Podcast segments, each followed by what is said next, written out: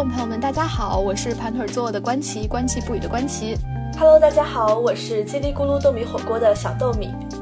今天这期节目呢，我们想去聊一聊关于能量这个事情。那我也知道，就是其实大家对于精力管理这样的话题都非常的感兴趣。但是我们一般去看到很多人去分享他们的所谓的精力管理，或者是一些很自律的生活，我们都会觉得有一种错觉，是不是一定要那么快节奏，或者是永远都很高能量的生活，才能给我们带来这样的效果呢？然后其实很巧，我跟关琪都是现在目前各自都处于非常一个低能量的状态，所以我们今天其实很想去跟大家分享一下。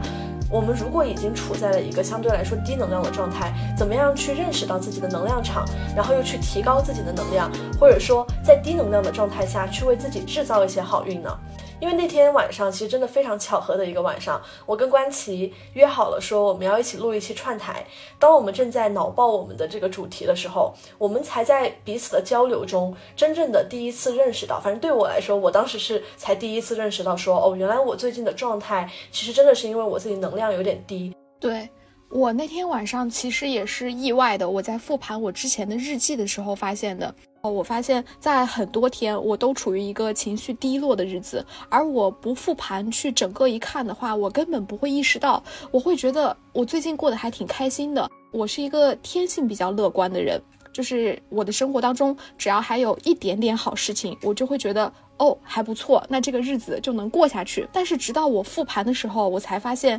很多很多的事情，他们都在撕扯着我的注意力。比如说，第一个人际关系的问题，有那么一两个曾经相处的很好的朋友，但是最近我们就渐行渐远了，甚至我没有去做任何一些挽救的行为，就渐渐的，就是大家都选择放弃了这一段友谊。还有就是最近我们学校在校庆。老师又会请大家所有人一起去吃饭，哇，你知道那个要别人来敬你，然后你还要再去敬别人，要说一些场面话、客套话。最近会避免不了这样的群体社交的这样的场合，这是我第一个，就是属于关系方面、社交方面会困扰着我的几个大问题。还有第二个方面，就是我每天都在想我播客的这个事情，我每天都会点进去我的后台很多遍，看看我今天有没有新的订阅的听众，而且我又。想法比较多，所以我每天晚上睡不着的时候，我的脑子里可能会冒出四五个选题。还有一个就是我的主业，因为我现在还是一个学生嘛，我这个具体的这个科研任务已经将近一个多月了，没有进展，这个也很困扰我。如果不复盘这个日记的话，我都没有发现有这么多的事情在困扰、在牵绊着我。但其实我的情绪上又总是倾向于伪装，把自己伪装成一个积极乐观、阳光向上的人。对，我觉得你刚刚讲的那些就是撕扯你注意力的点，我相信就是不管是什么阶段的人，应该都有所共鸣。就是哪怕你看像我，我可能和你可能最有共鸣的就是播客这一个点，因为真的是这样。我觉得没，我现在也没有找到一个办法让我去不去关注它。就是我，比如说我会告诉自己，哎，我过了五百订阅了，我就先缓一缓，对吧？但是人就是这样的，你过了五百，你会开始去期望六百，期望七百，然后你像我今天刚刚突破八百，我就会开始期待一。一千，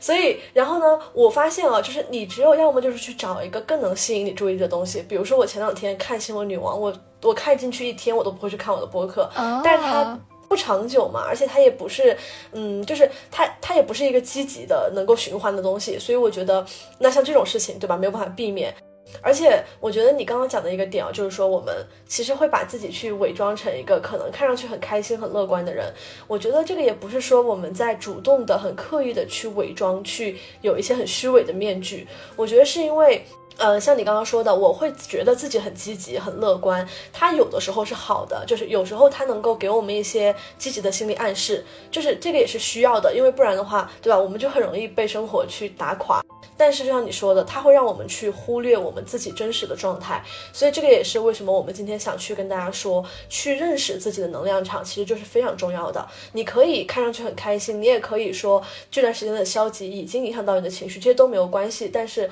我们是真的。很需要一个真的停下来去认识一下自己最近的能量场和自己的经历到底是一个什么样的状态。我觉得如果有写日记的话，就可以复盘一下。你像我，我如果不回看日记的话，我根本都没有发现这些问题。就我的这种情绪伪装，其实它也不是说我刻意的要装出来的，因为我自己都没意识到，它好像是一种天性使然，或者说。你已经习惯了一个我可能要在状态比较好的情况下，我才会有比较高效自律的这个产出，就这可能已经成为一种长久以来的习惯了。之前就是因为关启说到看日记回看这个事情，然后我也去回看了一下我的日记，然后我就发现。我在日记里其实对自己不是百分百的真诚的，就是很多人我觉得应该也有同样的困惑，就是哪怕在自己的日记本里，你都没有办法做到百分百的真诚和记录。但也不是说我在里面就是刻意的去欺骗自己，我发现我是会更倾向于去记录一些很积极的事情。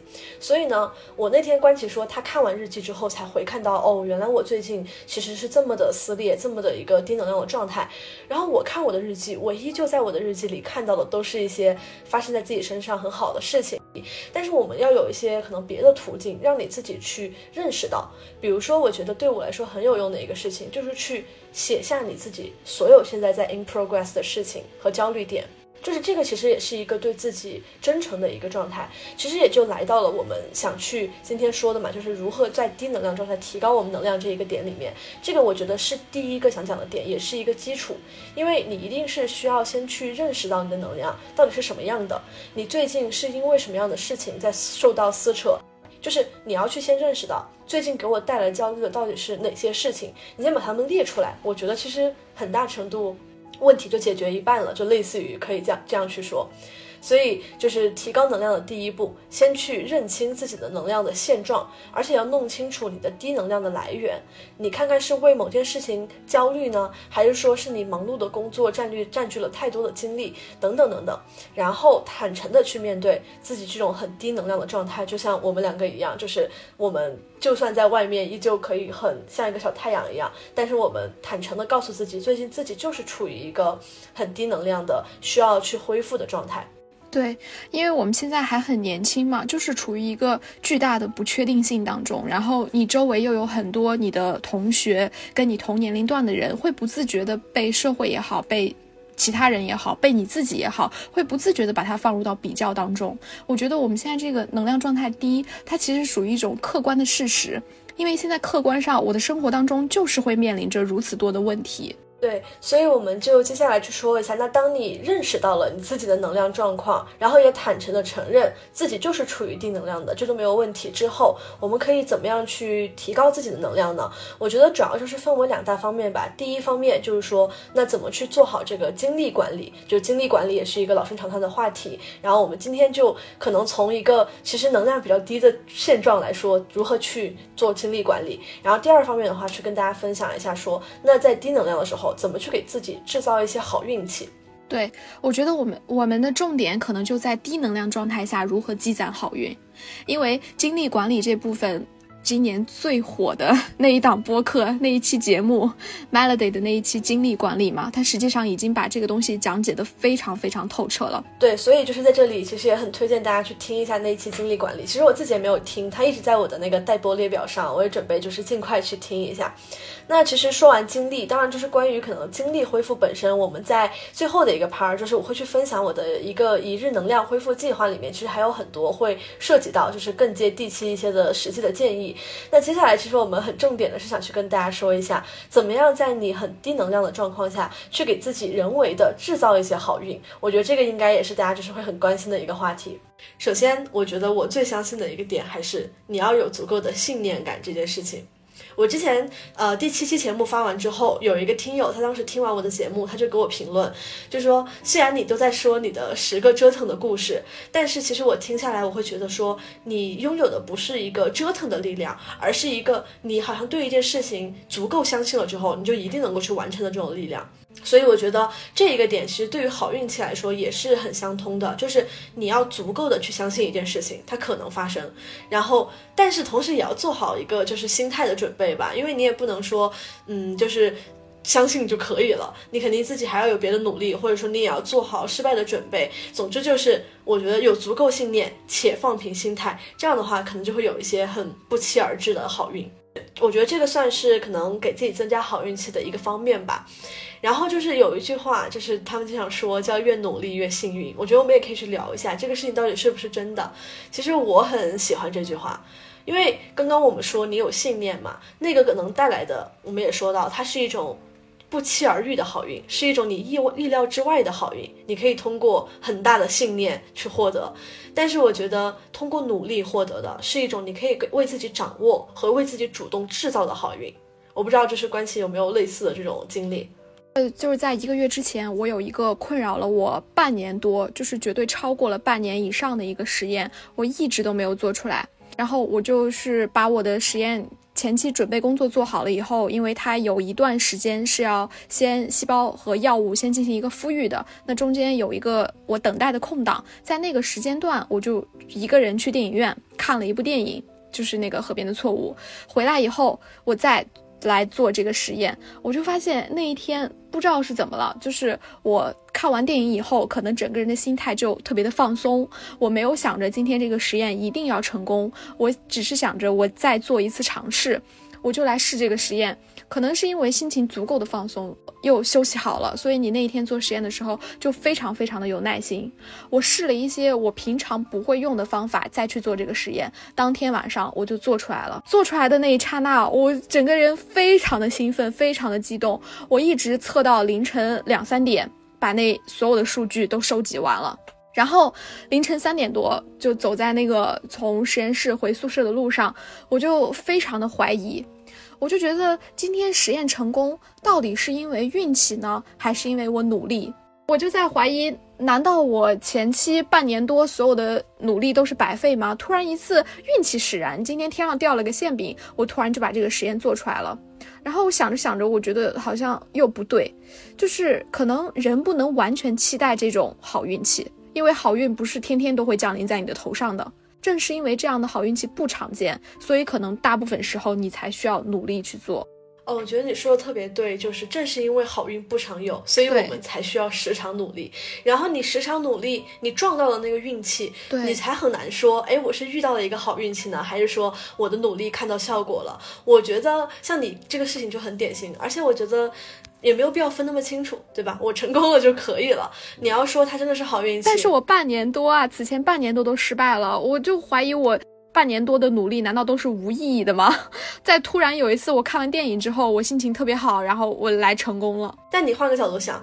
你半年多的失败可能都帮你排除了那些不能成功的办法，对吧？所以你才能够在很放松的时候想到新的办法。这个新的办法，它一定是让你以为试已经试过了很多不能成功的办法才能想出来的。有时候吧，我们努力是真的很努力，然后最后也获得了一些好的结果，就也不用纠结它到底是运气还是努力。但是我们可以坚信一点，就是它确实是，就是我 de I deserve it，就是我是值得的这个结果的。所以我觉得这个也是，嗯，算是一个获得好运的办法。其实也不能算是办法，因为我觉得这个是应该我们每个人，如果你有一些想实现的目标，都应该去做的事情嘛，对吧？你肯定要先全力以赴，然后你再去不期而遇，对。对我当时其实都有一点点怀疑这个努力的意义了，我都怀疑我要不要在这件事上是全力以赴。如果科研的尽头真的是玄学的话，那我真的要做一个勤奋努力的人吗？也是后来想通了，可能人这辈子不能都靠运气，所以还是要持续努力，偶获成功，继续努力。对我觉得你这个心态就就特别好，因为那你这样的话。当你呃不如意的时候，你可以说，哎呀，我是运气不好，对吧？但是你要保持努力，这样你才可以在你的好、你的成功到来的时候，很有把握的说，我是因为我很努力。可能你这辈子运气只能给你带来百分之二十，剩下的百分之八十还是靠你自己一步一步努力得来的。我当时是有这样的想法，但是我我的这个想法直到最近，我这个想法才得到了验证。但是神奇的是，这本书我其实在去年年末的时候就已经看过了。但我发现看完人看书这个东西，真的看过了之后，很多东西会在忘。直到今年我又再一次把它重翻第二遍的时候，我会发现，它这些理论解决了我当下生活的很多问题。但是我在遇到问题的时候，我根本没有想起来书里的这段话。我能保证，我第一遍也绝对是认认真真看了是看了的。但是人的这个就是很容易会遗忘。我觉得其实不是说我们容易遗忘，我觉得我相信你，如果就是生活里遇到了问题，你经历过了，然后你再看第二遍，我觉得你应该就不太会忘掉这些道理了。就是因为它它已经跟你的生活经验能够挂上钩了。就是我觉得我特别赞成这个。就是我记得 Melody 有一个比喻，就是关于龙虾钱的比喻，是他在做客知行小酒馆那一期讲到的。嗯，就包括他也经常说嘛，因为有很多听友不是问他有没有那个听播客的逐字稿，这样的话就可以感觉我可以获得一个很全的知识体系。嗯，但他就说，我们不要求全，我们要求的是你记住多少，因为你肯定听两三个小时的东西，你看一本很厚的书，你肯定是记不全的。你能记住的东西，一定是跟你目前的经验，或者说跟你已经遇到过的问题，或者说你已经有的知识体系能够关联上的东西，是你能够记得的。那他说，就这样其实没有任何问题啊，因为对你来说，你确实在当下你记住了对你来说最重要的部分，所以这个就是可能为什么就是好的书或者好的作品，我们要反复看、反复阅读嘛，因为你可能随着阅历的丰富，当我们有了越来越多的经验，也遇到了越来越多的问题，我们才可能对这些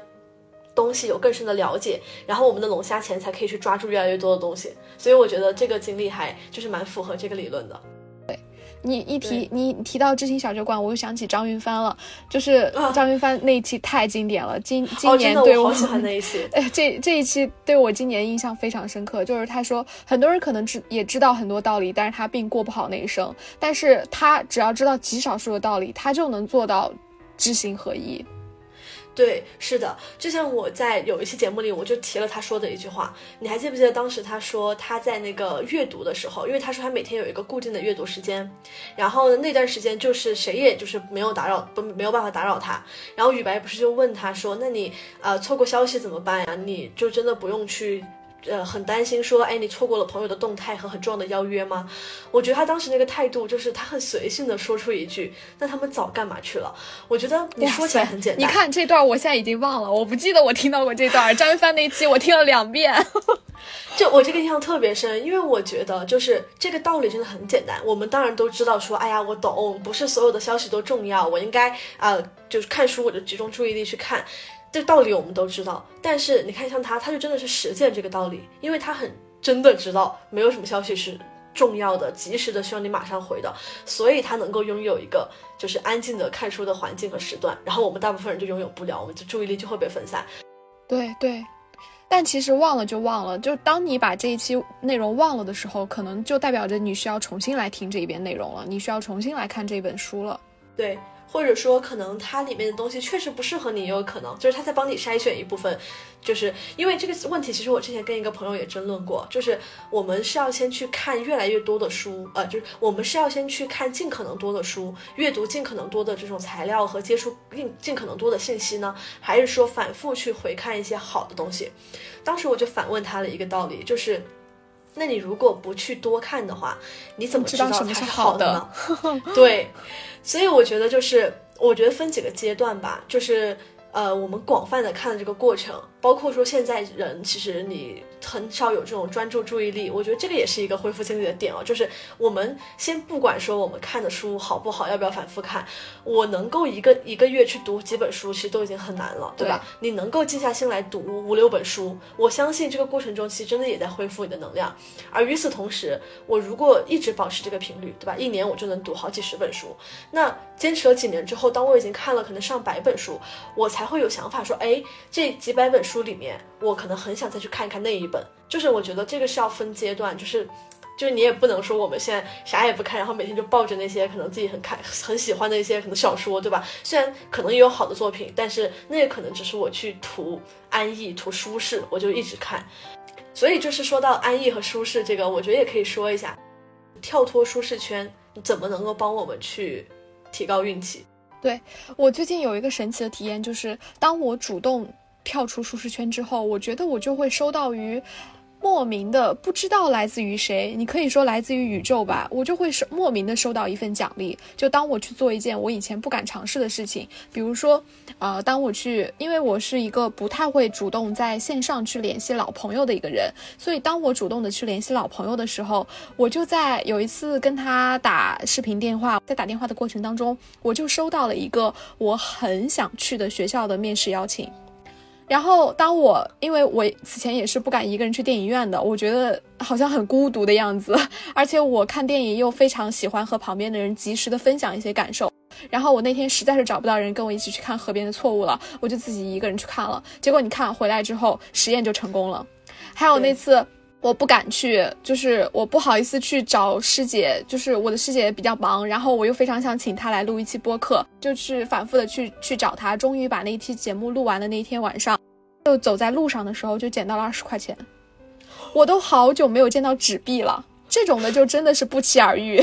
意外之财。还有比如说像这个走进健身房，这个对我来说也是一个非常大的挑战，就因为我之前没有运动习惯嘛，然后我就怕我在那里去练，大家都是力量区的这个大神，然后我怕我一个小白在那里，我不知道器械怎么用，不知道怎么开始，我怕我会觉得很尴尬。但是呢，去健身房运动这件事情。八个大字就解决了我的健身房羞耻。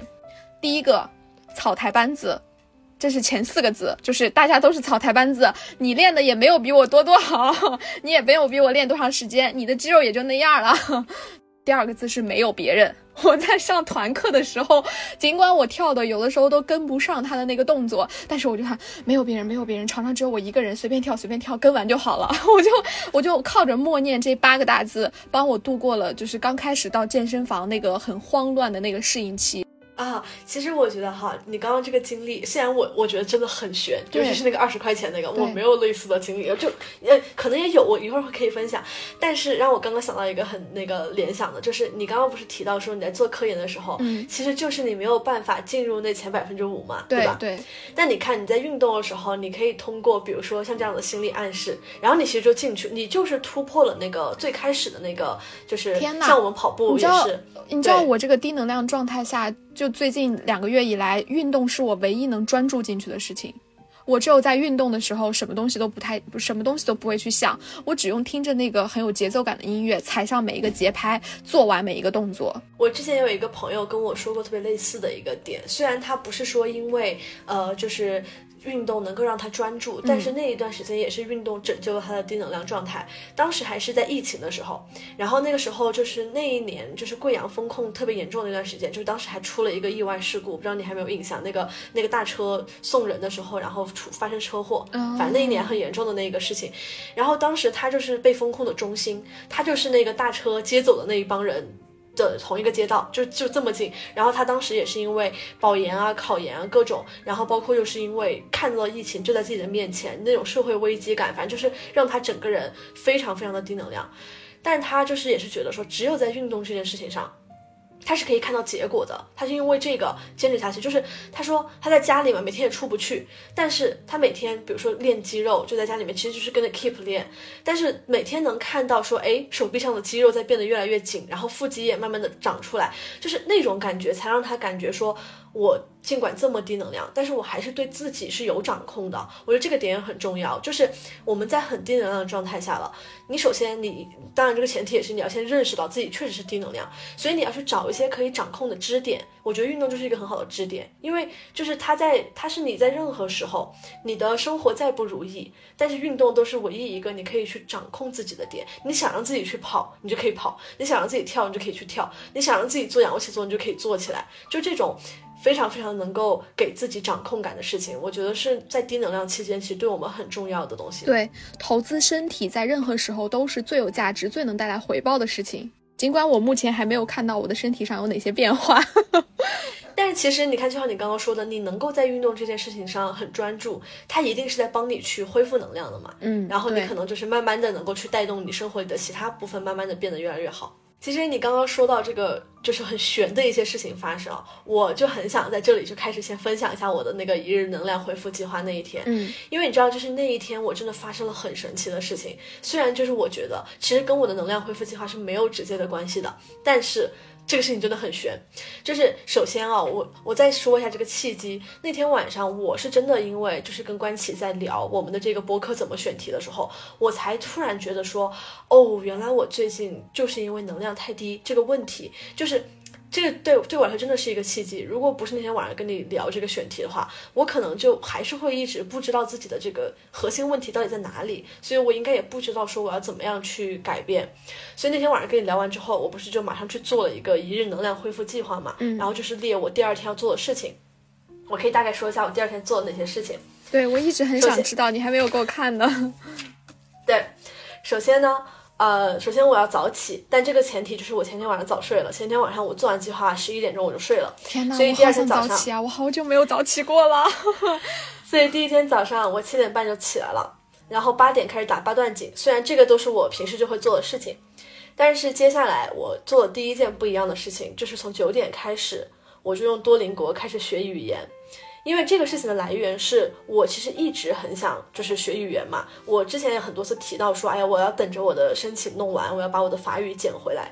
但那天晚上我就突然觉得你没有一个所谓的准备好的状态的，所以我就觉得说，呃，当时首首先我给自己的低能量恢复的一天定的一个原则是，我要去尝试我当下真正想做的事情，而暂时不要先去考虑我的任务。所以这是我安排的第一个，就是。踏出舒适圈的事情，我要用多邻国学语言，学一个小时以上。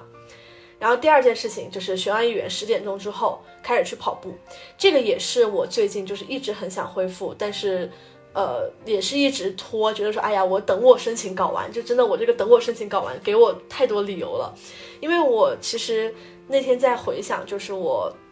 我高中是很喜欢跑步的，但是我大学的四年，包括工作的这一年，就是五年都没有跑过步，所以我就很想说去重新拾起一下这个习惯。然后我之前又一直不愿意，因为就天冷了嘛，各种给自己找理由。然后我那天就逼着自己说，哎，反正要踏出舒适圈，所以我就安排在了那一天。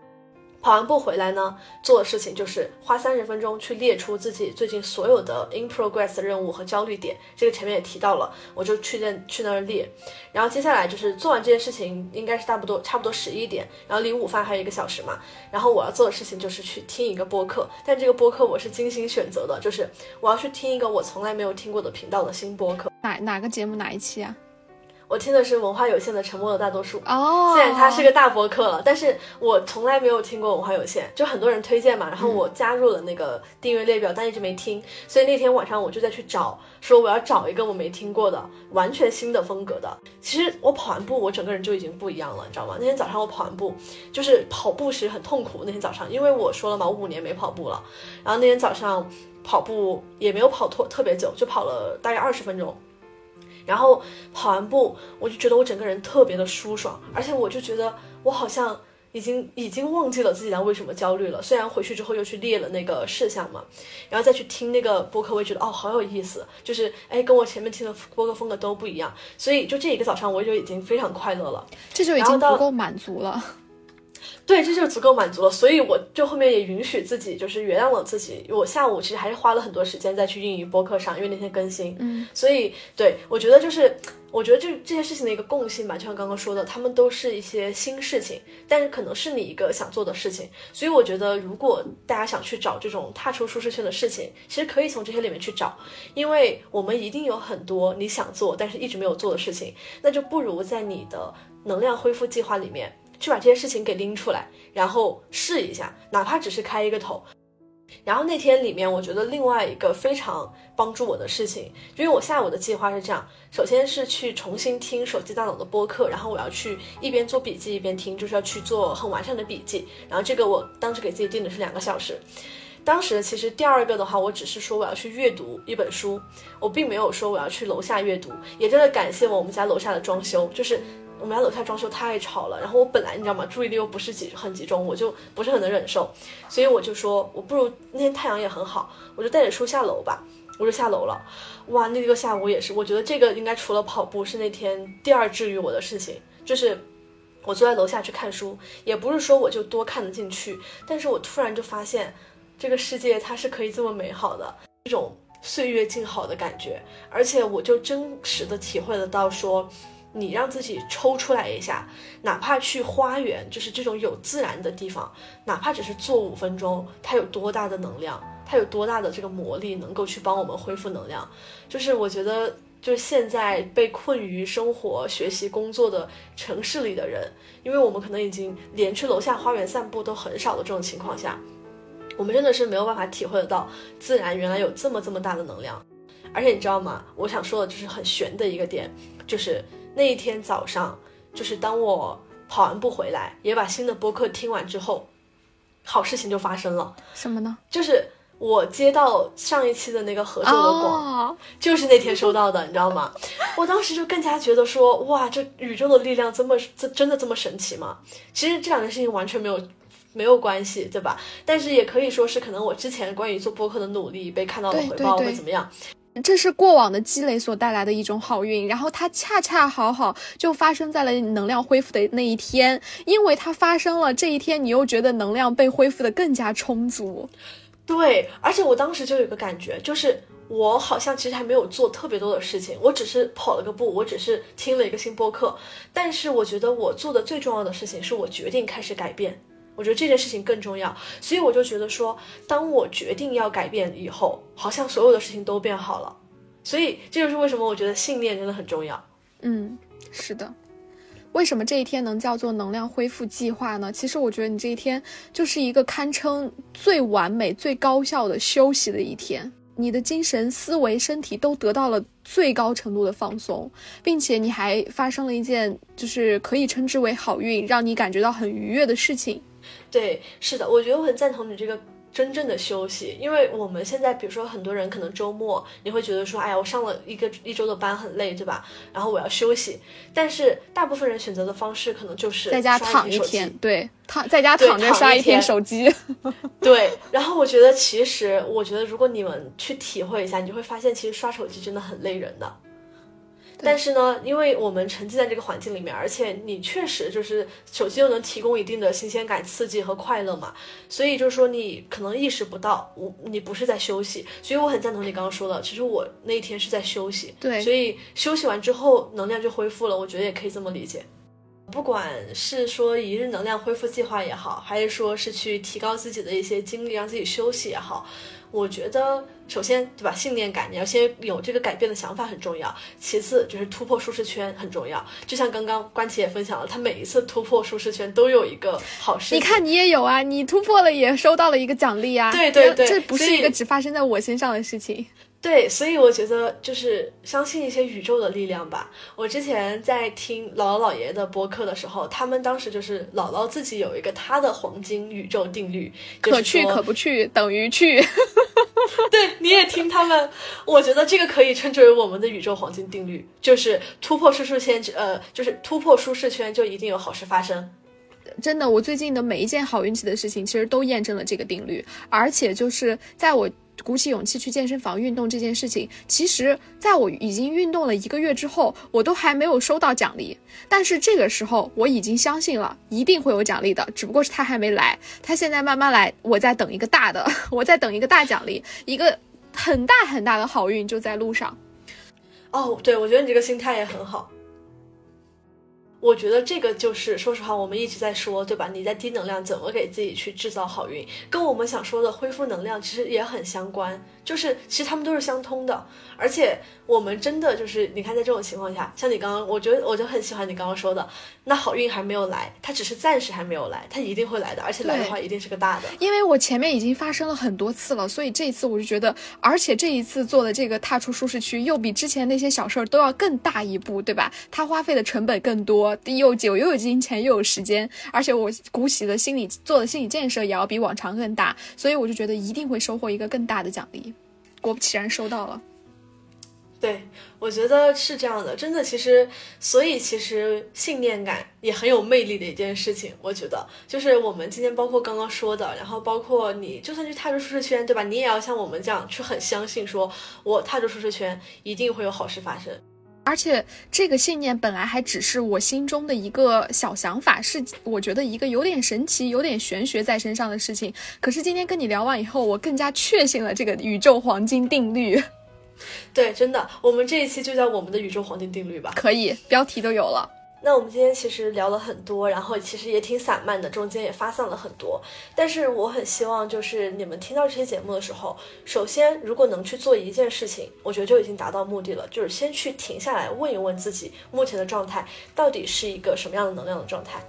然后我们也需要去明白，就是人生的能量就是分为高低潮的。你确实是可以遇到很高能量的时期，也不可避免的会遇到低能量的时期。甚至可能在现在这个压力很大的现代社会，低能量的时期是更常见的。所以，首先我觉得你去认识到这一点，就已经能够去帮你解决很多问题。对，然后也非常幸运，在今天这期节目里面，我跟关琪共同的发掘出来了我们的这个宇宙黄金定律，好意外啊！那就是，对，反正就是说信念真的很重要，我们一定要去相信，当我们。做出改变，踏出舒适圈的时候，就一定会有好事发生。那这样的话，这个信念也可以去支撑着你去踏出舒适圈。如果听完这些节目，你可以去马上做一件踏入舒适圈的小事儿，我觉得你就一定可以去获得好事儿。我最近还很信 Melody 的一句话，这这个 Melody 不是纵横四海的 Melody，是那个刘印泡女士。她有一句话就是：人生不存在先苦后甜，它是每一天都有苦有甜。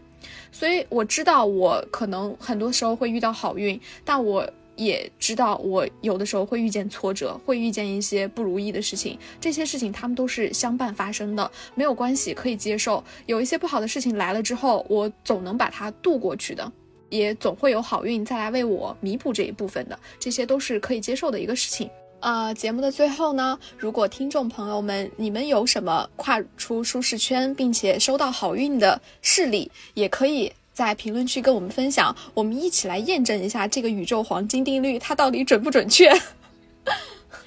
对，或者说就算你的好事还没有发生，你也可以去留下你的心愿，留下你想去突破的一件事情，也许做出在评论区留下你的愿望这件事情之后，好运就会不期而至。那以上就是本期节目的全部内容，希望可以为你带来好运，可以为你提高一些能量。那我们就下期再见，拜拜。